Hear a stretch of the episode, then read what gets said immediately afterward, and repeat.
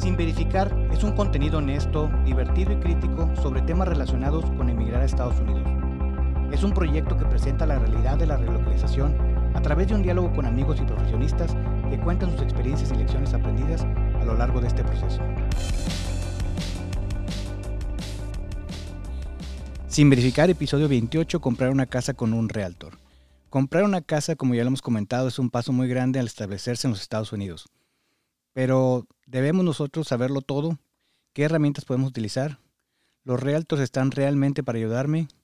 ¿Existen realtors en mi idioma? Recuerda seguirnos en Instagram como arroba sin verificar. Como siempre agradecemos que nos escuchen en varios países del mundo. Si nos escuchan en Spotify, por favor denos cinco estrellas, eso nos ayuda mucho. Gracias por todo, pero recuerden compartir con amistades, conocidos. Siempre hay alguien que tal vez se va a mover o está en medio de su proceso. Esta información le puede ayudar. Y si usted ya tiene mucho tiempo en los Estados Unidos, recomiéndelo con amigos para nosotros crecer y para que recuerden esos tiempos donde creían que sabían, pero realmente no sabían y que vean todo lo que han crecido y avanzado en este país. En esta ocasión nos visita María Fernanda Gómez a platicar de para qué nos puede ayudar un realtor. Es un este en un proceso de renta o de compra de alguna casa, algún departamento o alguna propiedad. Este, Fernanda, ¿cómo estás? Hola, muchas gracias Roberto, muy contenta de estar aquí y de poder compartir y comunicar que es uno de mis hobbies, sino de mi estilo de vida. Gracias. No, no, muy bien, muy bien. Platícanos un poquito, ¿tú de dónde eres? Yo soy de la ciudad de Saltillo, Coahuila, el norte de México. Este, nací, estudié allá y mi carrera posteriormente me fui a la ciudad de Monterrey, que es muy cerca. Ok, ok. Bueno, ahora platícanos cómo fue que llegaste aquí.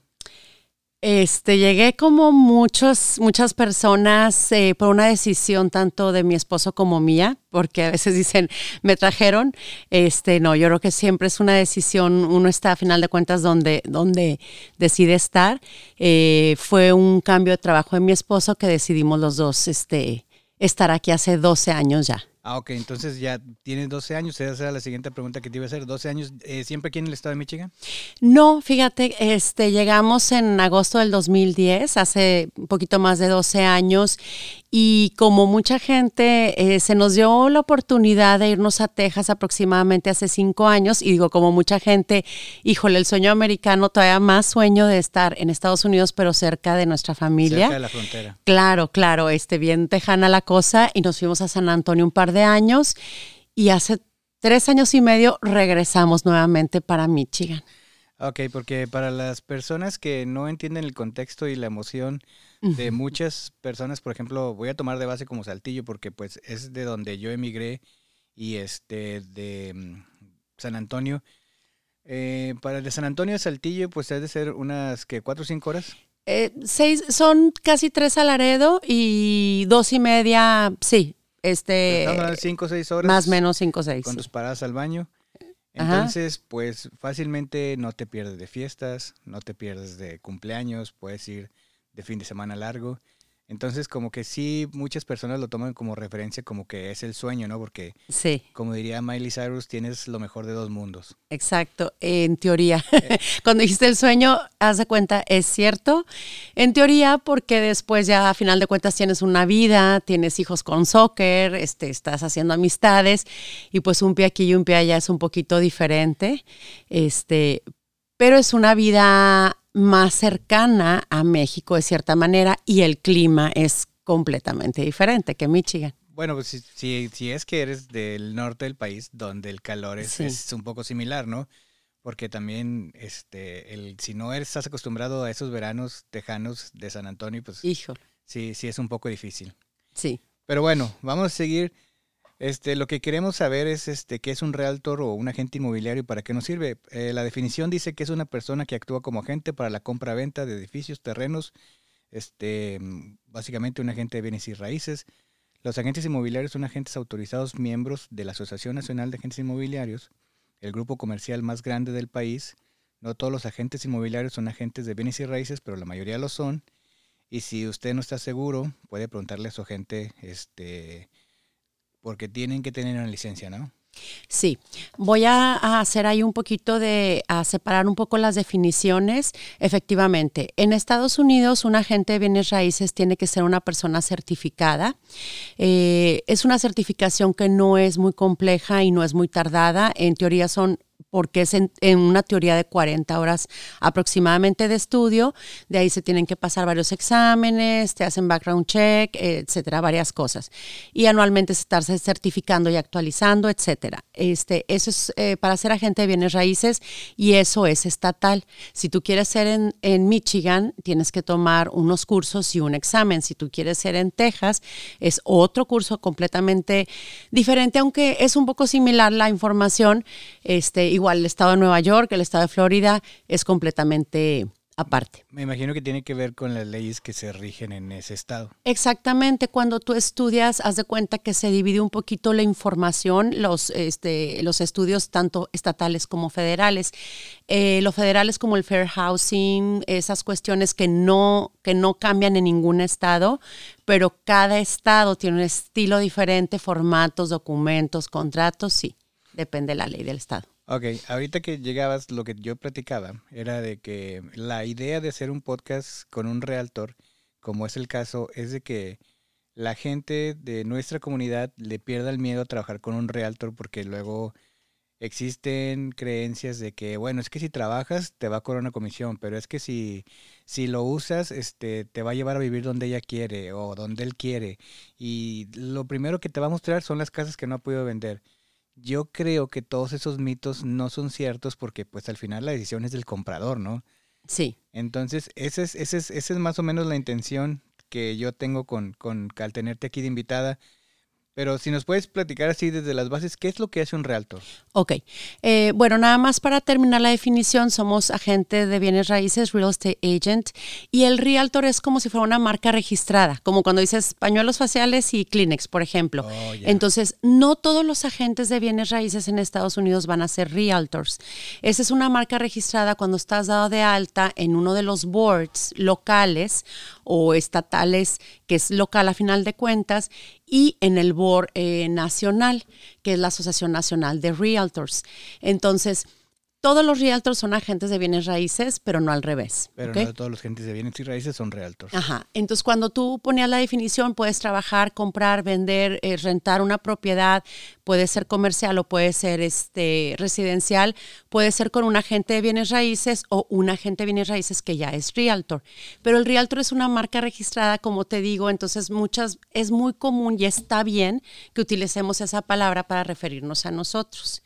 Ah. Este, pero cuando ves, por ejemplo, estos brokers pequeños, agentes más pequeños que uno decide ser su propio broker, muchas veces no son realtors. Ah, ok, no tienen esa certificación. Exactamente. Sí, certificación como agente de bienes raíces, como real estate agent, pero no está dentro del board, entonces no lo hace ser un realtor. Si ustedes se fijan, cuando viene la palabra realtor, tiene como una letrita chiquita, una R, que es como decir marca registrada. Este, eso es lo que esa es una marca registrada. ¿Y existe una ventaja tener uno sobre el otro? O sea, y los, lo que quiero es desde el punto de vista de si yo ando comprando una casa. Sí. ¿Existe una ventaja o, no? Yo creo que sí. Yo soy un, agente de bienes raíces que soy un realtor porque además yo pertenezco a un brokeraje, un, un broker que me pide eso, pero además yo considero que sí porque cuando eres realtor tienes acceso a diferentes plataformas. Podemos tener acceso a plataformas y cuando digo plataformas es en los sistemas en donde damos de alta esas propiedades que podemos enseñarle a todos los clientes con las que podemos trabajar o bien cuando listas tú para vender. Entonces tienes acceso a mucha información, a muchos cursos. Eh, definitivamente recomiendo mucho un realtor, más que un no realtor. Ok, sí, es, es un enfoque que, que le hemos querido dar desde que hemos traído aquí varios especialistas es vayan con los especialistas que consideren, porque, por ejemplo, no sé, la compra de una casa o de una propiedad, pues no es algo que hagas todo el tiempo. Entonces, si lo vas a hacer, hazlo bien. Siempre he dicho a través de este podcast que nosotros, la mayoría de nosotros, o bueno, casi el 99.9% de las personas que me escuchan, no nacimos aquí, no tuvimos esta circunstancia, no crecimos entonces, al mismo tiempo, hay muchas cosas que ignoramos. Sí. Claro, como mexicanos nos gusta hacernos a la idea de que no, pero yo todas las puedo y yo todo lo googleo. Sí, pero hay profesionistas que te pueden ayudar para que tú tomes una mejor decisión. Así es. Y por ejemplo, para hacerte una analogía, un doctor que pertenece a la Asociación Nacional de Pediatría. Haz de cuenta que yo soy un agente que pertenece a la Asociación Nacional de Realtors. Definitivamente nos piden más certificación, más información que tenemos que cumplir, parámetros. Este, entonces le da más formalidad, pagamos más obviamente por esos servicios. No quiere decir que los cobramos. Estamos más preparados para darle ese mejor servicio a la comunidad. Ahora, este, ya que tú eres un realtor y eso, este, creo que ya le quedó más claro a las personas, este, ¿qué es lo que nos puede ayudar un realtor? Ok, somos representantes, como lo mencionaste, somos un agente. ¿De qué? De un agente inmobiliario de bienes raíces. Te vamos a representar para eh, buscar una propiedad tanto en renta como de compra o bien si tú eres dueño de una propiedad que quieres poner en renta o que quieres vender. De la misma manera eh, en, en, asuntos comerciales, o sea, locales de renta comerciales. Entonces, ah, y también este lotes, lotes residenciales y lotes comerciales. Entonces, somos un representante que tiene esos conocimientos y que tiene acceso a la información de primera mano de otros agentes que tienen también esa información. Entonces, un punto bien importante es que la información que nosotros tenemos es la más certera del mercado, más que aquellas páginas públicas donde podamos tener un poquito de información de inmuebles. Eso creo que es importante que lo menciones porque después nos vamos con, no sé, hay gente que trabaja con páginas como Silo, ¿no? Sí. Y sobre todo pasa mucho cuando recién vas a emigrar, que te dicen, pues chécalo en Silo, ok, ya tengo una idea de la ciudad en la que quiero vivir y voy a asilo y no encuentro una casa que se acomode a lo que ando buscando. Pero no significa que no haya casas en renta, simplemente que las casas que están dadas de alta en silo, pues no, no hay una que es la que andas buscando, por decir, ¿no? Porque me pasó, yo viví en otra ciudad, en otra propiedad, y viví cinco años ahí, por decir. La casa frente a mi casa estaba completamente sola los cinco años. Nunca vi que nadie la fuera a visitar, nunca vi que nadie le diera mantenimiento. Y era una constante pregunta, oye, ¿no sabes si la rentan? Le decía, no sé, porque no hay ningún número, no hay nada. Y luego... Una señal, no había afuera ah, nada. Sí, no, o sea, porque tal vez no estaban ni en renta ni en venta. O habían personas que especulaban, bueno, es que a lo mejor la tiene el banco. Y le digo, ni siquiera dice comunícate al banco. Ajá. Había estas teorías que decían, bueno, lo que pasa es que a lo mejor el banco no pone en las plataformas públicas todas las casas que tiene, porque no es lo mismo decir, tengo 100 casas a tengo 1000 casas, porque eso puede, puede este, tirar el mercado, por decir, ¿no? Ok. Pero pues yo decía, pues es que a lo mejor existe otra plataforma en la que sí la encuentres. Ajá. Simplemente que los que la tienen no tienen la urgencia por vender o no, no es algo que les, que les sea prioridad en este momento. Ese es un buen ejemplo. Lo que pasa es lo siguiente, mira, si lo, eh, eh, tiene mucha demanda porque es una página amigable. No siempre lo amigable quiere decir que sea lo más certero. No está mal, pero nosotros no vendemos, o sea, la idea de que, de que busques en silo. De hecho, nuestra página pública de los agentes es realtor.com que es precisamente de nuestra marca registrada, digamos. Oh, Entonces, nosotros indirectamente, porque no lo hacemos directamente, alimentamos páginas como Silo, Trulia, que ya, ya son del mismo dueño, Redfin, Moboto, por ponerte ejemplos. Por ejemplo, algunas compañías de real estate, cuando tú le das clic y están llenas de información, es también, no necesariamente es de sus agentes, es de todos los, los que estamos en este estado. Entonces lo que pasa es lo siguiente, ellos nos quitan, pero no, pero es una cuestión legal, vaya, o sea, eh, ellos nos toman la información y la publican, pero nosotros no controlamos si la casa sigue en el mercado o no y ellos la siguen publicando. Entonces a lo mejor tienes algo que no está completamente actualizado. No se retroalimenta de manera inmediata. No, y por ejemplo, realtor.com está cada 15 minutos actualizándose porque se está hecha de alguna manera que depende completamente de nuestra información. Entonces, sí lo puedes seguir vendiendo algo que yo ya vendí. De hecho, me han hablado clientes y me dicen, oye, saca la casa de Silo, ya no quiero que estén las fotos ahí y eso no lo puedo controlar, porque es una oh. compañía aparte que se encarga de alimentar esa información que viene de nosotros los agentes, oh, eso, los realtors. Eso no, no, no tenía idea de cómo sacas la casa. Sí, o sea, ellos nos toman la información, pero de hecho son tan públicas las páginas que precisamente un silo, y esto que voy a decir está bien, este, o sea, eh, lo puedo recomendar de cierta manera para aquellas casas sell by owners, para aquellos agentes, aquellos dueños que no trabajan con un agente, que no quieren que los representemos o no lo necesitan, entonces las ponen en estas páginas públicas, llámese Silo, para evitarse pues alguna comisión este, para los agentes y entonces sigue siendo pública. A lo que voy de ahí público es que no es acceso nada más de los agentes, sino de cualquier persona. Ah, ok, ok, ok. Y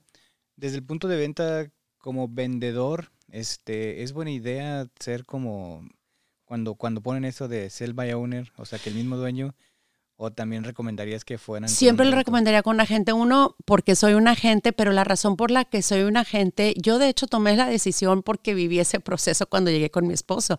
Y precisamente me decía, este, Fer, yo creo que tú te deberías dedicar a eso porque además de hacer muchas preguntas como muchos clientes y me, me, parece muy, muy bueno que hagas eso, este, me fijaba en muchos detalles o muchas cuestiones legales. Entonces, no tienes esa protección legal si no tienes el agente. Si no tienes un agente, perfecto, ve con un abogado que te dé toda esa forma.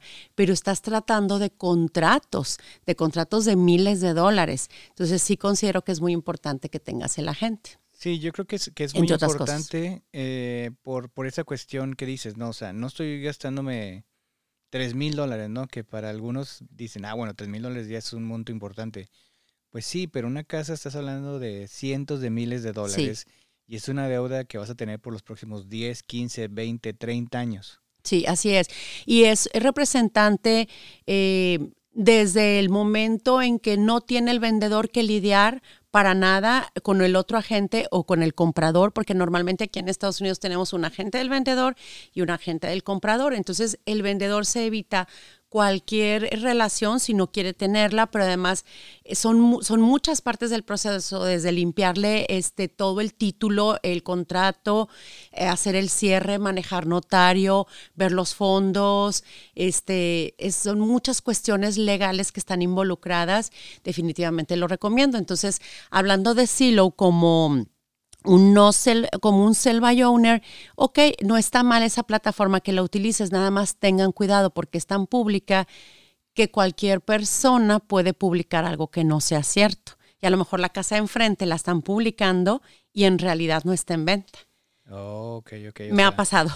De que tú ahí buscas y preguntas una casa y te dicen sí, pero realmente no tienen ellos ni las llaves para accesar la casa. Mira, me pasó algo, por ejemplo, yo puse en renta una propiedad con, en un lugar, en una zona que era relativamente alta de precio, puse la casa en renta y entonces me empezó a hablar gente. Ese día me hablaron como siete personas. Se me hizo demasiado, nada más decirlo, y me decían, oye, está bien barata la casa. Alguien copió mi información, la subió también la información y le bajaron el precio a la tercera parte. Y lo que estaba esa persona, dueña de la propiedad, está estaba recibiendo información de los posibles inquilinos, incluyendo el número de seguro social y depósitos en oh. adelantado. Entonces, este decía, yo soy el dueño, pero ahorita no estoy, no te la puedo mostrar, pero si, si me dejas el depósito de mil, dos mil dólares y tu seguro social, ya queda separada. Imagínate. Para hacer. Robo de identidad. Te, te pide tu número de seguro social como para hacerte un, este, un chequeo de tus, o sea, no sé, meter alguna plataforma que me dé información de que eres una persona. Tú lo proporcionas porque dices, pues es algo lógico que me pidan si voy a rentar esta propiedad. Ajá. Y es que eso es algo que pasa constantemente, ¿verdad? O sea. Sí, sí pasa, sí pasa, Roberto. Entonces, esa es otra de las razones por las que yo recomendaría a un agente. Somos certificados. Nosotros, haz de cuenta que hacemos como un juramento también, como en cualquier profesión. Este, cuando tú me pasas la información en una renta donde traemos un reporte de crédito, es una información muy delicada y muy confidencial. Yo tengo la obligación de representarte al grado de tener esa confidencialidad de, esa información. Entonces estás protegida, protegido con la informa con mi, con mis servicios también. Ok, ok, bueno, eso, eso es bueno saber. Información que no tenía. Fernanda, si nos puedes platicar un poquito más de cuál es el, eh, en lo que tú te especializas, o sea, si alguien busca de tus servicios, ¿qué es en lo que les puedes ayudar Ok, este soy, bueno, como agente puedo hacer cualquier, eh, cualquier transacción que tenga relación con, con, el real estate, inclusive comercial. Yo creo que mi especialización, porque la vida sí me lo fue dando y por aparte por lo que soy, por cómo llegué, es este relocation specialist, que es este especialista en relocalizaciones. De hecho, yo estoy certificada, además de mi certificación normal, dentro del departamento de relocalizaciones de mi compañía, que es en este momento Real Estate One. Este, tomé una certificación y además tienes que tener cierto tiempo, experiencia para trabajar en eso. Eh, oficialmente eso quiere decir que estoy moviendo personas que vienen de otros países o de otros estados para que por primera vez sean eh, personas inquilinos o sean compradores. Entonces, aunque no lo haga formalmente a través de mi compañía, la mayoría de mis clientes son primeros compradores. Sí, porque de hecho así, así fue que yo supe de ti y este y pues es, es básicamente lo que tratamos de abordar en este en este contenido, ¿no? De personas que llegan aquí a los Estados Unidos por primera vez y pues yo siempre, y a lo mejor aquí tú me vas a desmentir, este, siempre les recomiendo que su si es su primera experiencia en los Estados Unidos con este clima que, que es de nieve y que tienes que encargarte de los jardines, yo siempre les digo, primera experiencia renten, no compren. Número uno, porque una renta pues es un, no sé, es un contrato a uno o dos años.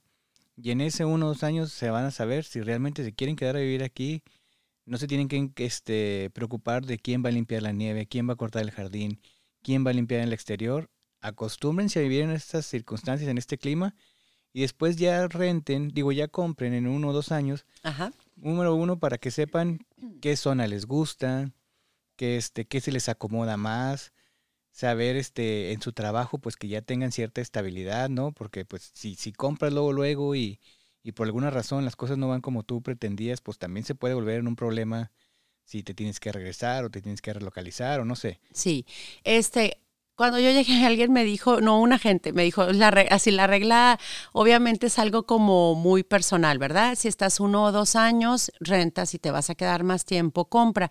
He tenido clientes de todos desde que toman la decisión de comprar. A lo mejor ellos ya han vivido en Estados Unidos, no, o sea, ya saben lo que es vivir fuera del país y vienen con aras a quedarse y sale una buena oportunidad. He tenido de todo, pero es un muy buen punto porque es una inversión que trae muchas cosas, trae muchas... Eh, efectos y consecuencias y responsabilidades, este, aunque no seamos ciudadanos, a veces como responsabilidades de pago de impuestos, etcétera, con el gobierno. Entonces, sí, si no están seguros, este, una renta de un año aproximadamente, que es lo mínimo que normalmente manejamos los agentes, sería una buena recomendación.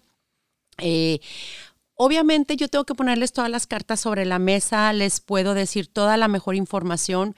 Como agente tenemos que tener mucho cuidado em, de no, inclusive eso lo firmamos y lo y tenemos, estamos como dentro de nuestros este oaths, así como como algo que tú declaras, nuestros juramentos, donde no podemos hacer, y tenemos ciertas palabras que significan que las manejamos, no podemos ni hacer que una persona compre en un lugar, ni que no compre en un lugar. Tenemos que tener mucho cuidado con la discriminación, ni hacia el cliente, ni para nosotros, ni hacia los posibles vecinos, por decir de nuestro cliente. Entonces, tenemos que presentarles todas las opciones. Te voy a poner un ejemplo. El distrito escolar es súper importante y no, si no están seguros del distrito y es un punto importante, no compren o no renten, definitivamente. Los mandamos a páginas muy certeras donde pueden tener la información, si quieres al rato las menciono, este, donde pueden tener la información de estos distritos. Pero no puedo decirte que está muy bueno o muy malo, por ejemplo. Ah, ok, pero, o sea, sí puede hacer recomendaciones. Eh, ¿O no? Voy a hacer unas recomendaciones basado en los facts, o sea, basado en los hechos, basado en lo que me estás pidiendo, basado en tu en perfil, pero de que una zona es mejor que otra, no podemos hacerlo. Ok, sí puedes, o sea, no puedes decir algo así como que no, no lo puedas comprobar, pues, ¿no? Ajá. Exactamente. Pero, por ejemplo, te digo, fíjate, eh, grades, eh, www.gradesschools.org es la página que siempre remito a todos mis clientes para que ellos también hagan su búsqueda eh, con respecto de, de, las escuelas. Entonces, sí te puedo decir que un distrito escolar tiene una calificación de 8 y otro distrito escolar tiene una calificación de 5, porque eso es un fact. Sí puedo mencionarlo, está en una página y es público. Eso se puede hacer. La, página, si repites, ¿cómo es? Sí, es www.great, eh, como great de así. ¿De calificación? Ajá. Eh, no, great de maravilloso, hace cuenta, great school, schools, perdón, schools de escuelas.org, O-R-G. Ah, ok, bueno, pues ya lo tienen ahí. Si ustedes tienen dudas de dónde bueno, muchas veces al, ofrecer la casa tú mencionas ahí que, este, calificación tiene el distrito. No, lo que mencionamos es el distrito, es un disclosure, es parte de, de, la información que debemos de presentar cuando vamos a listar una casa. Y yo, cuando mis clientes me dicen nada más este distrito, si acaso la búsqueda está limitada a un distrito, obviamente yo reviso eso. Y aún así lo volvemos a revisar y aún así les recomiendo a mi cliente que lo vuelva a revisar, porque he conocido historias que desafortunadamente este, una área muchas veces cae en un distrito diferente y viceversa. Entonces, a lo mejor creemos que la ciudad va con ese distrito y resulta que no. Es parte de nuestro trabajo, pero también tiene que estar bien consciente el comprador. Que, que, debe revisar esa parte. Ah, ok, sí, a mí me pasó en alguna ocasión en la que vivíamos en la mera esquina de la ciudad Ajá. y nuestros hijos no iban al distrito que todo el mundo quería que fueran, pero este o sea, como que era así, para muchos era una tragedia. A nosotros no nos fue mal, este, que estábamos contentos con la escuela y todo eso, pero mucha gente decía, no, es que tiene que ser el, distrito de Troy o de Rochester. yo decía, bueno, o sea, sí, pero pues si no se dio aquí, digo, tampoco voy a vivir aquí toda la vida. Este, siempre lo planeamos el cambio para, para, por ejemplo, decíamos, no queremos que ellas acudan a la high school que les toque en esta casa, ¿verdad? Ajá y tuviéramos que habernos quedado a vivir ahí como 10 años. Entonces nos cambiamos y antes y todo fue, o sea, pasó como quisiéramos, pero sí es importante porque a lo mejor si yo hubiera tenido, mis hijas hubieran estado más grandes en ese momento, sí hubiera considerado no rentar ahí. Claro, y ahí es donde ves las necesidades de cada uno de nuestros clientes y ahí es, ese es parte de nuestro trabajo como agentes. Ahí vamos con otra palomita, hablamos ya de una representación, ¿verdad? Este, y ahorita estamos hablando además del conocimiento que tienes del mercado en relación con la vida, con el distrito escolar. Ese es un plus. Y ahorita que yo te decía que soy relocation specialist es porque además a mí me siguen llamando, oye, tienes un carpintero, oye, tienes este el plomero. Obviamente, y siempre les decimos, como, como es aquí, no me hago responsable, obviamente, de quien tú contrates, de las decisiones que tomes en ese aspecto, pero es un paquete completo la relocalización. Es, es, es, venimos nosotros de allá y sabemos lo que cuesta, o sea, lo que te cuesta en la vida dejar eso atrás y me gusta que, que sea parte del apoyo que doy. Y es que muchas veces te conviertes en la primera amiga, por ejemplo, de, las señoras, que muchas veces son las que tienen un peso más grande en la toma de la decisión de dónde rentar o dónde comprar. Y te vuelves como en la primera persona de confianza en este lugar, ¿no? Así es. Sí, sí, este, eso me gusta.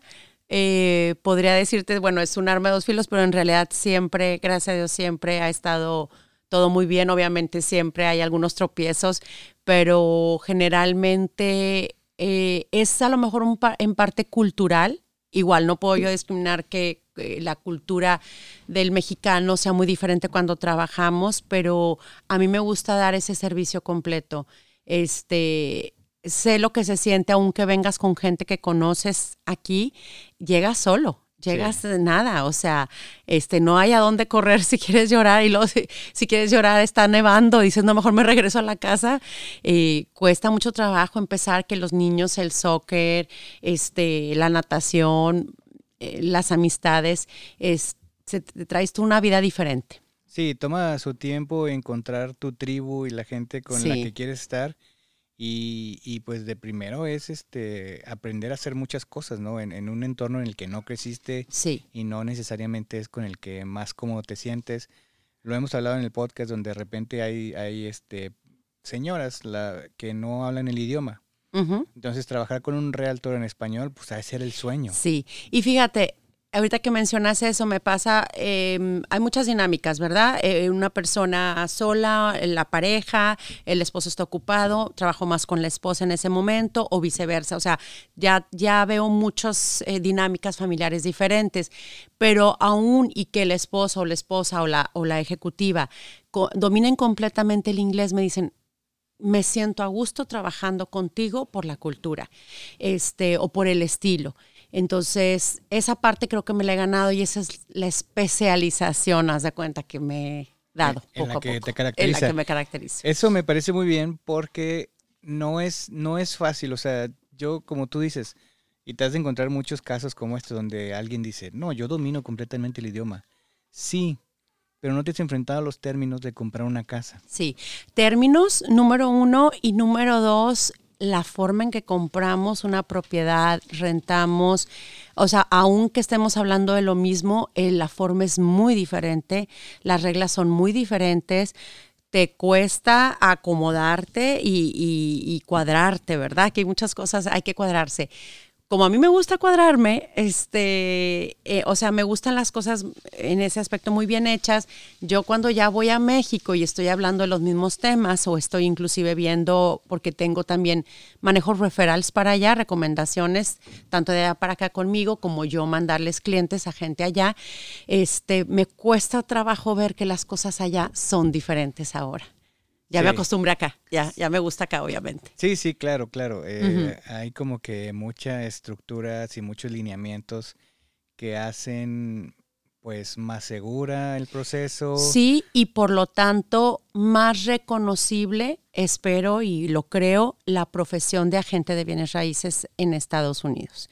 Creo que eso nos da un poquito de formalidad, eh, porque a veces me he topado con gente que dice, bueno, me quedo de medio tiempo, ¿qué hago? Mientras tomo la decisión, ay, pues voy a ser agente. A mí me buscan amigas, conocidas, gente que va llegando, oye, pues me quiero dedicar a lo tuyo. Pues es como todo, cuando tú dices medio tiempo, no es una, o sea, es una profesión, pero obviamente no vas a tener el volumen, la carga, este, los conocimientos como si estuvieras en un full time. Y es que luego, si, si, si de alguna manera te va bien y como que no le dan el, el, peso que es, ¿no? Como que dicen, no, pues debe ser fácil, o sea, porque sí. Pues, no, estudias para eso. Y no, o sea, tiene mucho que ver con el tipo, la forma en la que tú te manejas profesionalmente, los contactos que vas haciendo, las referencias que vas teniendo de otras personas que ya relocalizaste. Sí. Y mucha gente, o como que observa el éxito que tienes y cree que es muy fácil, cuando seguramente cuando empezaste pues no tenías la carga de trabajo que hoy tienes, no habías conocido a las personas que hoy conoces.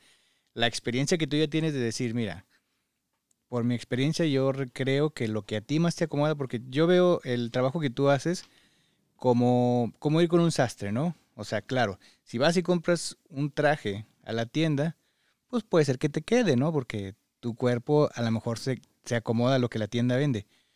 Pero si tú realmente quieres un traje que te quede a la medida, pues ve con un realtor porque te va a ayudar, te va a decir, te va a dar recomendaciones. Como tú dices, no puedes influenciar en la decisión. Pero de, indirectamente, lo, lo, obviamente con toda tu información lo haces. Creo que lo definiste muy bien. Se me vino a la mente un, una anécdota que tengo de una persona eh, de hace años, ya, ya no vive aquí, y entonces platicando con ella, este, empezó a buscar casa y se tardó un año con una agente. Yo ya era agente y estaba con una persona de aquí, este, de Michigan, y estaba buscando una propiedad. Se tardó un año. No sé cuántas casas haya visto. Ponle tú que cada dos semanas veía una, si no es que cada semana, entre que iba a open houses ella, este, o, o iba con el agente, ¿verdad? un año buscando y me dice, fíjate qué chistoso, este, después de un año de buscar con, la, con esta persona, me acerqué a una constructora y firmé sin ella y, y no la necesité, mira, híjole, bueno, por dentro a mí me da mucho coraje porque dije, oye, un año ayudándote y a final de cuentas a nosotros los agentes no nos pagan hasta que no se cierre el trato. Ah, eso quería entender, pero este, bueno, si quieres ahorita, ahorita, ahorita platicamos eso. Entonces, ese es el mejor ejemplo de decirte que sí lo ocupó. Gracias a ese camino de un año, se dio cuenta esta persona que quería una casa de nueva construcción y con esa constructora. Segura, no seguramente, sé fue por lo menos a otras dos, tres constructoras. Eh, visitó a lo mejor por lo menos 20, 30 casas en diferentes colonias. Se dio cuenta donde no quería y en esa hojita de Excel que les digo, que acabo de decir ahorita, de hecho, a un cliente, haz tu hojita de Excel, ponle cuán, sí, no y pondéralo porque nunca está la casa perfecta y con eso te vas a dar cuenta cuál es la que quieres. Ese año de buscar casa es lo que hizo que le ayudara a tomar esa decisión. Sí, efectivamente. ahora sí que hiciste todo el proceso de venta. Sí. Y al final no, no concretó. No concretó. Y dice, bien fácil porque ya sin ella tomé la decisión. No. Sí. Todo lo que ya sabías que si buscabas en una casa fue gracias a que tuviste todo ese proceso con ella. Y en cada plática, mira, nuestras citas son normalmente de 30 minutos eh, bueno, a veces nos dejan algunos agentes este, 15 minutos nada más, como me dijo un cliente hoy, oye, me tardo más en comprar un carro porque como son aquí, y yo me trato de quedar, si es una hora, me quedo una hora con mi cliente platicando. Entonces, esas visitas no son nada más llevarte a ver la casa, son pláticas, pláticas, pláticas. Hoy estamos hablando de impuestos, estamos hablando de la termita, estamos hablando del radón, estamos hablando de una inspección. Entonces, cada plática es conocimiento. Imagínate unas 20 visitas a una casa, ya traes 20 horas de información. Ah, ok. Sí, creo que eso es importante porque, por ejemplo, lo que mencionas ahorita del radón. Ajá. Es algo que la mayoría de la gente no sabe ni lo que es. Y luego llegas y si alguien te quiere vender o te quiere rentar sin tomar en cuenta lo que tú buscas, te van a vender eso como que, ah, fíjate en el radón. Y cuando no tienes idea, pues dices, ah, caray. No sabías ni, ni, qué era. Ese es otro ejemplo de un agente. Cuando nosotros tomamos cursos, tomamos cursos de radón y además lo manejamos en cada, es, es tan importante que manejamos, este, o sea, tomamos esa información, cada, cada eh, inspección que yo voy, estoy ahí parada a un lado escuchando al, al, inspector. Si tengo una inspección por semana, dos inspecciones, estoy oyendo esa información y luego, entonces, cuando un selva owner, una persona que no necesita un agente, quiere un abogado, el abogado se va a limitar a hacer la cuestión legal del contrato, obviamente, no al radón. La decisión de compra debe ser más en toda la información que recabas, no en cómo se ve la casa, ¿no? Sí, no en cómo se ve es la cuestión legal, es cómo se ve, es lo que hay de trasfondo, es los contratos, es lo que me va a ir costando después de los impuestos este, el siguiente año. Eh, o sea, son, es un paquete completo que el proceso en sí, simplemente para buscar, me puedo tardar mi récord de, una, ha sido una casa, un cliente estaba seguro lo que quería, se la mostré, puse la oferta, a las seis horas me la habían aceptado y habíamos firmado contrato. Ese es tu récord, seis horas. Mi récord de para, para, para bien, ajá. Le mostré dos casas porque yo le ofrecí mostrarle otra para que comparara. Él estaba, él quería esa y vamos, padrísimo. Y la otra estaba enfrente de esa casi, casi, en un día. Y mi récord de, tardarme, pues yo creo que ha sido un año y medio más o menos, porque veíamos casas cuando salía la que más o menos les gustaba y entonces íbamos cada dos, tres semanas a ver una sola casa.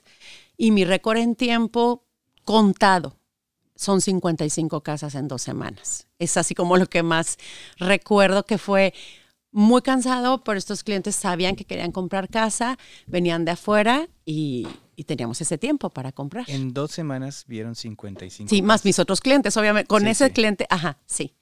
Este, en diferentes ciudades. Afortunadamente, los últimos días fueron casas muy, o sea, muy cercanas.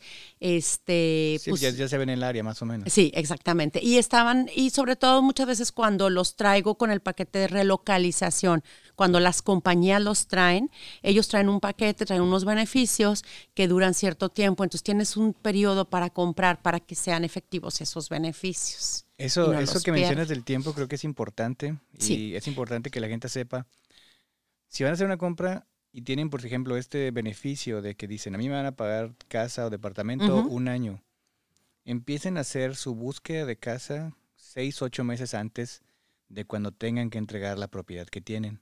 Así es. Porque luego la gente dice, no, ya lo voy a entregar el otro mes, pero pues sí encuentro casa. No. No. Lo que tiene muchas veces el mercado americano es que es un mercado muy dinámico. Ahorita puede haber miles de casas disponibles y dentro de un mes puede haber cero disponibilidad.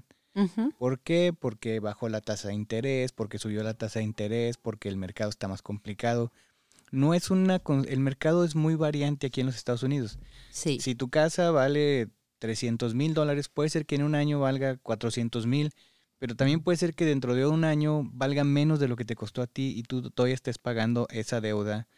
Por ejemplo, que tú la pagues en 300, pero la casa ya vale 200 ahorita por las condiciones del mercado, o que valga 400 y mucha gente dice, pues la vendo para ganarme 100 mil dólares.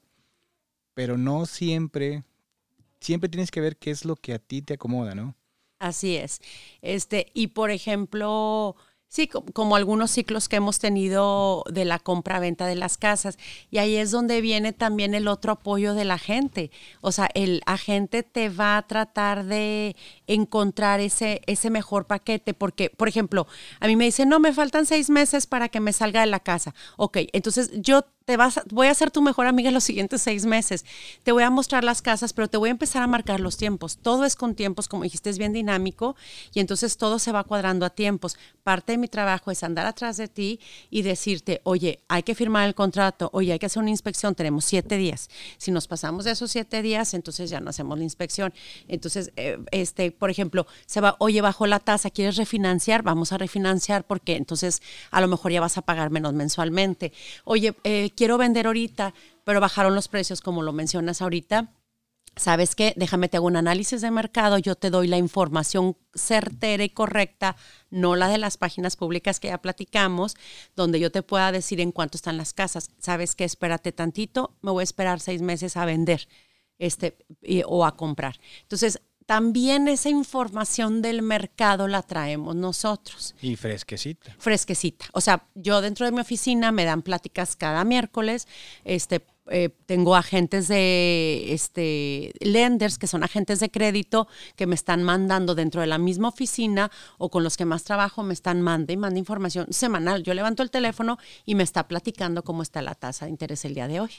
Ok, em, porque la tasa de interés es algo que la gente no siempre lo sabe, porque constantemente estás comparando la tasa de interés que tú tengas aquí con la tasa de interés que tienes en México. Y ese es un error, ¿no? Porque digo, ya estás aquí, ya ignora lo que pasa en otras partes porque las economías funcionan de manera distinta. Sí como dice una, una, amiga cuando llegué, todo yo lo comparaba. Yo traía el cordón umbilical todavía allá y, y a lo mejor muchas cosas lo, lo, seguimos trayendo. Me decía, el que convierte no se divierte. el que convierte, siempre, siempre. Es muy diferente. De hecho, la tasa de interés es noble. Hablando de la tasa, no puedo meterme mucho en ese tema porque no soy agente de crédito. Este, eh, pero la tasa es más noble y aunque ahorita haya subido, está en un promedio, lo que pasa es que estaba en en porcentajes históricos, hace un año, hace dos años, muy baja. Muy bajos. Muy baja. Entonces, la gente que pudo obtener ese beneficio, si lo compara con ahorita, que por cierto ya bajaron esta semana, este, también están más accesibles. Eh, es un promedio, lo, lo, que bajaron es un promedio de hace 30 años, de hecho. Sí, sí. Un 6% es un promedio de hace 30 años. Y bueno, hay especialistas que mencionan que, que puede ser que, que, en el futuro, en el próximo año, bajen más, ¿verdad? Pero sí, es algo eh, con lo que sí, en, pero tu profesión, en tu profesión no puedes especular. No, no puedo especular y siempre me preguntan, este, o, o me preguntaban mucho, ¿va a, ¿va a pasar? Asegúrame que no va a pasar lo que pasó en el 2008. El 2008 fue una situación completamente diferente porque era una cuestión de créditos que no estaban fuertes y después se vino mucho desempleo, se empiezan a vender las casas. Por ejemplo, lo que tú mencionabas hace rato, de lo de los bancos que dice gente es que no la sacan. No, sí la sacan. De hecho, habemos, o sea, hay agentes que están especializados, las casas que el gobierno recoge o, retiene, que son los foreclosures, este, eso es para la, eh, en el sector privado, pero que las toman las del gobierno y se venden, se, llaman hood homes. Y hay agentes que están especializados o certificados para vender esas propiedades. ¿Sí se ven? También se puso como que de moda hace un par de años en, en, comprar casas, este, mejorarlas y venderlas, sí. ¿no? los flipping, los flip houses, sí, cuando se vino precisamente esta situación de entre el 2008 y 2010, mucha gente tenía que vender. Es que esto es un ciclo, como bien lo mencionabas, que es muy dinámico, es muy interesante. Si baja el, el, el precio, siempre va a estar a la alta. Si de repente hay un eh, baja, no ven y no tienes que vender, no vendas, te esperas. Es como las acciones, pero es inclusive un mercado muy seguro, el bien raíz. Entonces te esperas a esperas a los ciclos, rentas, si tienes que refinanciar, refinancias, si te conviene hacer eso, este, y sigues generando sí, un por ejemplo, una persona que ya vivió aquí y compró su casa, ¿no? Y por alguna circunstancia te tiene que regresar a México, pues a lo mejor el momento en que se regresa no es el momento de vender, renta la propiedad. Así es. Y vas checando cómo en un año, cómo está la situación del mercado y a lo mejor puedes rentar otro año o a lo mejor ya vender, pero pues la recomendación es nunca lo hagan de manera en la que pierdan, ¿no? No, y ahí te puedes acercar con tu agente. Está muy padre que tengan amigos que les den recomendaciones, está muy padre que el jefe les diga algo, pero en serio, porque en esta profesión creo que todas, todos mis colegas nos pasa, este, mm, van a tomar la decisión, el cliente dice, le voy a preguntar a mi jefe porque él tiene mucha experiencia y él dice que sabe mucho, o porque él compró con, con alguien, sí me, ha, me ha llegado esa información, oye, es que esta persona compró y ¿qué crees? Que le bajó 30 mil dólares, sí, pero de un año y medio para acá no podíamos bajar, al contrario, este, ofertábamos arriba del precio. El mercado donde tu amigo compró es completamente diferente a este momento. Sí, eso es, eso es lo que luego pasa, de que dice, no, es que tengo un amigo que hay decisiones que tienen que ser al momento. Porque, por ejemplo, hace un par de años, cuando para la gente que no se enteró, no supo, ponían una casa a la venta y duraba horas. Empezamos eso un poquitito después de la pandemia, prácticamente estamos cumpliendo dos años, cumplimos ya ahorita ya del verano, pero sí, ¿sí? Pero entonces duraban duraban horas en el mercado. Y la gente indecisa decía, pues tú cómo la ves? No, ya se vendió. Si te detienes, o sea, por eso debes de estar seguro que es lo que andas buscando y si es la casa que tú quieres para poner una oferta y ya, porque me imagino que como agente te pasó varias veces en la que, oye, pues sabes qué, si quiero esa casa que vimos hace dos días, no, ya se vendió. Sí, sí me pasó. Este, mira, yo creo en mi experiencia siempre cuando alguien está decidido a comprar, conseguimos. Este, ayer me preguntaba una persona, amigos, te digo, este, uno va a descansar, yo me voy a descansar en la noche. Cynthia Perdón. Ah, me, me, gusta mucho de que estamos en la noche platicando de la vida y de repente siempre salen esos temas de bienes raíces, entonces me empiezan a cuestionar y yo no, ya quiero descansar. Pero empezamos a platicar, haz de cuenta de esos temas y, este, y me preguntaban ayer, ¿cuánto te tardas en comprar con una persona? Y como te platiqué ahorita mis récords, ¿verdad? Eh, depende de la persona, pero lo que sí te puedo decir es cuando una persona está decidida a comprar, en un mes o menos conseguimos la casa porque está ya está lista. Cuando una persona no está decidida, este, pueden pasar dos años porque no está en el modus, aunque tenga la posibilidad, no está en el modo de querer comprar todavía. Sí, es que eso, el ser indeciso, pues no te va a ayudar para una cuestión de compra-venta de, casa. Bueno, me voy a ir aquí rápidamente una lista que, unos pasos a seguir si tú quieres comprar una casa dice que primero que nada debes de entender por qué quieres comprar una casa, ¿no? A lo mejor porque ya te quieres establecer de largo plazo, o a lo mejor porque no quieres pagar la renta.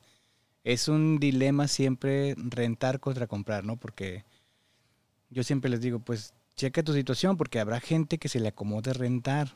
Sí, es un dilema, pero te voy a decir que, que siempre mis clientes están muy decididos a rentar y a comprar, o sea, a rentar o a comprar. Quien, quien me busca para renta, terminamos en renta, quien me busca para compra es así. Con, con excepción de aquellas personas que desde que me buscan me dicen, quiero rentar, pero si con un agente de crédito soy este, eh, preaprobada, o sea, si vemos esa posibilidad y les trato de ayudar, entonces cambia de, opinión. Ok. Ese es el número dos. Verifique su, bueno, no, perdón, eh, verifique su, su credit score. El crédito aquí pues es una cuestión muy importante. Es algo que deben de tener conciencia siempre de más o menos cómo lo tienen para ver si son elegibles para una, sí. crédito. Yo te recomiendo, eh, las personas que nos escuchan, que si van están pensando en comprar una propiedad, como bien lo dijiste, a lo mejor faltan seis meses o ocho meses, con mucho gusto después les puedo recomendar a algunos agentes de crédito o llámenle a su agente preferente porque la gente le va, les va a dar como una línea, ¿sabes qué? ¿Cuántas tarjetas de crédito tienes? Líquida esta, o sea, se pueden empezar a preparar para lo que viene, les pueden empezar a ayudar. Yo les voy a decir como que los mínimos, los máximos de crédito, pero el cómo es un especialista en eso, sí es súper importante, inclusive para la renta. La renta es un requisito darles el reporte de crédito. Ok, porque también es importante aquí menciona crear un presupuesto, ¿no? ¿Cuánto quiero pagar? Así es. Mira, a mí me llegan y me dicen, quiero una casa, y yo, ok, mínimo cuántas recámaras, mínimo todos los criterios, ¿verdad? El máximo qué edad quieres de la casa. Y me dicen, ok, que yo pague por decir 1.500 dólares al mes esa respuesta, o sea, esa yo no te la puedo dar porque es una fórmula. Diste el 10% de enganche, diste el 20, diste el 30, la casa vale 100, 300, 500. Los mando con el agente porque además muy importante a todos los que nos están escuchando, para comprar necesitamos una carta de preaprobación. Es lo único que yo necesito de otra persona, o sea, de, la gente de crédito, donde me diga cuál es, hasta dónde llega su capacidad crediticia para compra de, una, de un inmueble. Ok, porque el siguiente paso es ahorre para un pago inicial o un enganche. Sí. Que de ahí es lo mismo. Decías tú, es el Puedo decirte mínimo 5%, 5% 10%, 20%. en promedios, ¿verdad? Más o menos, pero, pero ahorren por lo menos para comprar una casa un 5%. Ok. Y este, esto es para hacerlo sin programas del gobierno, porque hay otros programas del gobierno que te permiten hacerlo hasta con menos. Ok, sí, quiero, qué bueno que mencionas, porque el FHA es 3.5, luego mm, no van a comentar, es que, es que Fernanda dijo 5, no, estoy hablando de un crédito convencional en general, podemos dar inclusive el 40-50%. Como bien lo mencionas, por ejemplo, acabo de vender una propiedad a una persona que no tenía crédito. Ahorita hay muchos programas, el FHA es un 3.5% de, de enganche, pero hay ciertos programas que pueden ayudarte si ni siquiera has tenido crédito. Entonces, lo que yo menciono son las reglas generales, por eso acérquense con un lender, pero sí hay programas como lo menciona, los veteranos, 0% down payment, eh, las áreas rurales, que son los créditos rurales también. Este, hay muchos tipos de créditos donde les pueden apoyar. Primeros compradores también, 3%. Ok, bueno, el que seguía era eh, contratar un agente inmobiliario, como es tu caso, em, y obtener la carta crédito que tú mencionas. La carta crédito es que ustedes van a ir con una institución bancaria o personas que se dedican a, prestar dinero, Rocket Mortgage, estas empresas muy grandes que, que te pueden prestar el dinero ellos van a analizar tu situación y te van a decir, yo te doy crédito hasta de tanto y con esa carta ya pueden ir contigo a decir, bueno, esta persona tiene un crédito autorizado de, no sé, 300, 400 mil dólares ¿Y esa carta es buena por como seis meses? No, eh, mira, bueno, primero eh, te van a decir hasta cuánto tienes este el crédito, pero yo me voy a topar en lo que tú me digas. Si a lo mejor te dan un crédito de 400 mil dólares, pero tú te sientes más tranquilo comprando una casa de 300, yo voy a hacer el donde tú te sientas, el, tu límite que te sientas a gusto. Este, no hay una regla per se que diga es válida para tanto. Normalmente son como 60 días. Y la razón es la siguiente, es para que no suceda algo, o sea, eh, dentro de esos 60 días hayas comprado una moto, hayas comprado un departamento en la playa, te hayas ido a Disney y hayas sobregirado la tarjeta. Este, entonces, una, a mí mm, he entregado una carta de preaprobación para poner una oferta y la agente que representa al vendedor me dice, tiene un mes y medio la carta y yo está perfecta, 45 días. No, quiero algo más actualizado. Entonces le hablamos al... Ajá, entonces no te puedo decir que es una regla tal, pero que no pasa de 60 días. Ah, ok. Y después de ahí, pues ya van a ver varias casas, hacer una oferta en las que prefieran este, obtener la inspección de la casa, que es lo que mencionas. Una vez que ya presentas una oferta, inspeccionan la casa. Sí. Ahora, muy importante cuando dice las ofertas, a diferencia de una aplicación de una renta, yo puedo mandar dos, tres, cuatro aplicaciones de una, una renta. Para poner una oferta, vamos a poner la oferta en una propiedad. Y la razón es, o sea, ¿por qué? Porque yo estoy poniendo una oferta que a final de cuentas es el contrato con el que vamos a trabajar el día de mañana. Y si me lo firman y la aceptan, estamos comprometidos. Cuando yo pongo una aplicación de una renta, mando simplemente la aplicación. Si quieres con todos los documentos que avalen este ingreso, etcétera, pero es una aplicación nada más. Y acá es una oferta que se vuelve un contrato donde yo estoy diciendo que mi cliente tiene la capacidad de comprar una casa de medio millón o de 100 mil, de 200. Y si pongo una oferta aquí, otra oferta acá y otra acá, entonces quiere decir que yo tengo muchas cartas de preaprobación que van a cubrir o sea, ¿qué, ¿qué, pasa si me las auto eh, firman? Sí, entonces Ahí cuando esa es una diferencia muy importante que debemos de, seguir. Después de ahí, creo que esta es la parte donde tú entras, es negociar este, reparaciones y créditos. Bueno, primero negociamos, hay varios momentos de negociación en la, en la oferta. Un momento de negociación es cuando pongo la oferta, a lo mejor la casa está en 100 y yo ofrezco 98. Obviamente no veo, tengo clientes que me dicen ofrece 50. Obviamente yo ya trabajé un análisis de mercado donde yo te comparo las propiedades alrededor y te digo, sabes que está en precio. No, es que quiero que ofertes menos, ok. O hay competencia, bueno, oferta mil más. Entonces, ahí entra mi primer momento de negociación representando al cliente. Después de esto que amarramos, ya quedamos en un precio, nos vamos a la inspección y si la inspección arroja ciertas anomalías en la casa que son necesarias de reparación o de reemplazo o inclusive de negociación de dinero, ahí es donde pudiera entrar el segundo momento de negociación. Que en teoría la inspección no es para negociar dinero, la inspección es para que me arregles la parte eléctrica que no está funcionando o las goteras que estoy viendo, etcétera. Ok. Y después de ahí, pues ya se hace la cuestión de este, financiera. Ajá. Este, haces un recorrido final. Eh, bueno, primero, ahí, bueno, todo eso ya pasamos eh, más o menos como unos 40, 35, 40 días.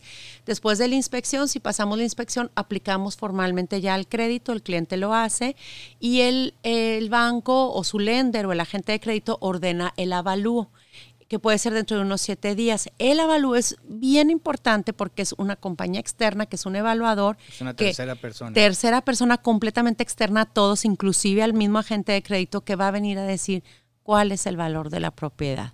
Entonces, si mi, si mi cliente dijo tu oferta 20 más, y eso nos estuvo pasando durante un año y medio, que platicamos ahorita, este, si tú me, me ofertas unos, haz de cuenta, 20 más, ok, los oferto pero si no sale el valor este, de la propiedad con esos 20 más, el banco no te va a pagar esos 20 más. ¿De dónde van a salir? Sí, o sea, el banco te va a prestar sobre lo que la propiedad cueste en ese momento. Que, vale, basado en la opinión del evaluador. Exactamente. Y si tú decides pagar más, pues eso ya Está es, este, perfecto. es algo que tú tienes que poner de tu cuenta, no te los van a prestar en el banco. Exacto. Y obviamente, para haber trabajado de esa manera, el lender ya tuvo que haber verificado que tú tenías en el banco esos 20 mil, además del enganche, gastos de cierre, etcétera.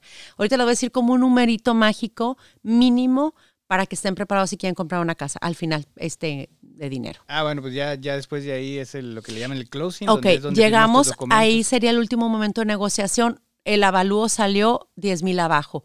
No, pues el vendedor dice, a mí me pagas todo o cancelamos. Pues cancelamos. O mira, salió 10 abajo, dame 5 en 5 mil de cash, súmemele tú y yo me bajo el precio. Y ahí empezamos otra, otra renegociación. Por eso es bien importante que yo les haga este análisis de mercado desde que empezamos para que no tengamos sorpresas al final. Y lo más seguro es que puede salir parecido al análisis de mercado. No necesariamente porque es la opinión de un, de un evaluador, pero él también se va a basar en lo que yo estoy haciendo al final de cuentas. Y no quitarle el tiempo, ¿no? Porque pues a lo mejor habrá alguien que diga, mi propiedad vale más de lo que te estás diciendo y pues no. y ese es trabajo otra vez contra un by owner, contra alguien que no ocupa un agente, es trabajo de nosotros. Cuando yo voy a poner en venta una casa, yo me siento con el vendedor y le digo, mira, las de alrededor están en 100 y tú la quieres poner en 130. Yo la pongo, tú, tú tienes la última palabra yo te represento lo que tú me digas, pero mi deber es, como dijiste el sastre, decirte que con este te ves más flaquito, con este te ves más gordito. Este es mi deber, decirte que muy posiblemente basado en esto no vas a obtener ese dinero y muy posiblemente se va a quedar 30 días en el mercado de tu casa. No me importa, perfecto. Sí, porque también depende de qué tantas ganas tienen de vender, ¿no? Exactamente. Si están tanteando, me tocó un caso donde yo representé al comprador, pusimos la oferta, el vendedor nos la aceptó todo muy bien y antes de salirse me pidió más días para quedarse en la casa. Y le dije, no, es que ya tenemos el cierre, mi cliente tiene que entrar.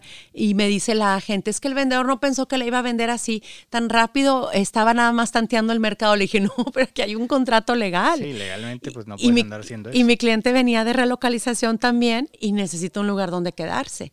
No, ya no, está por escrito. Y fue no, no, y literal. En el cierre estaban sacando las cosas.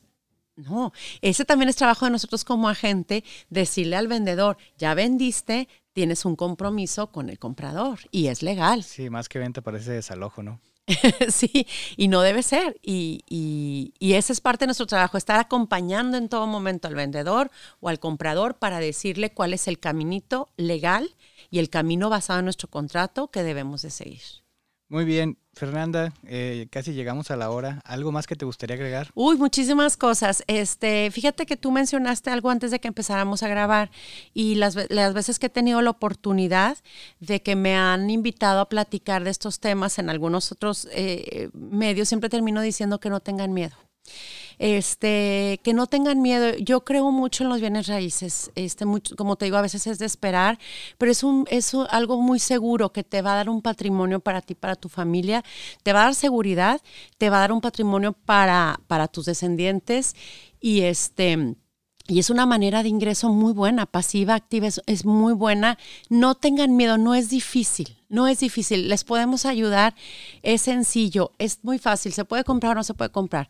Y si no, a lo mejor el año que entra pudiéramos. Es este, importante mencionar lo que decías tú de que a ustedes no les pagan hasta que la, la venta se hizo. Sí. En nuestra capacitación, asesoría de estas 20 casas, estas 20 vueltas que te platico de historias, lo hacemos como parte de nuestro trabajo, sí, solo si a final de cuentas se termina. Entonces, si van con una gente y por alguna manera les está cobrando por las visitas, no necesariamente es a la gente con el que tienen que trabajar porque no funciona de esa manera.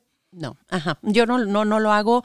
He recibido He recibido llamadas de instituciones donde me han hablado para apoyar a las personas que, hablan y que me dicen, me han dicho, es que yo di un, un, separé la casa y les digo, es que ni siquiera en el entiendo lo del vocabulario, pero no existe eso porque no hay algo para separar la casa. Una cosa es el depósito famoso que se hace, pero el depósito se retiene y no se da eh, si A, B y C, o sea, si, si no se cumplen estos, estas cosas, este, lean los contratos, llega esa gente, me pide ayuda cuando ya está, ya perdió ese dinero, cuando yo ya, ya firmó un contrato con otro agente y yo no puedo ya legalmente representarlos.